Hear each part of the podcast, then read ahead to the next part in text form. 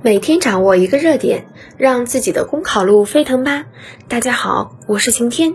今天的背诵热点是：释放科技加养老乘数效应。养老事关民生，与老百姓切身利益息息相关，科技创新在其中大有可为。以科技助养老，就是全方位应用科技手段，开展新型养老服务。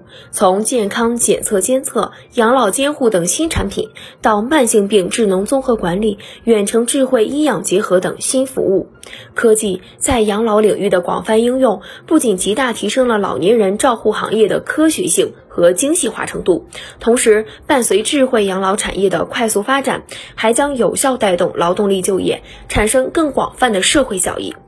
然而，我国智慧养老行产业仍处于发展初期，无论是企业的产品研发能力、服务能力，还是在行业标准制定、市场监管等方面，都需要进一步完善提高。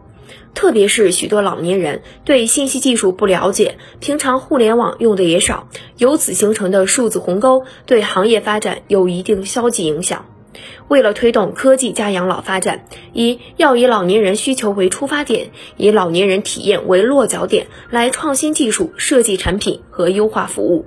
二，抓紧建立与智慧养老行业发展相配套的服务监督和评估机制。法律保障机制等制度规范，保障智慧养老服务的规范发展。三、加强老年人的信息技术和智能设备教育，帮助老年人跨越数字鸿沟。好，以上就是今天的背诵热点。想获得文字版内容，请关注公众号“公考提分营”。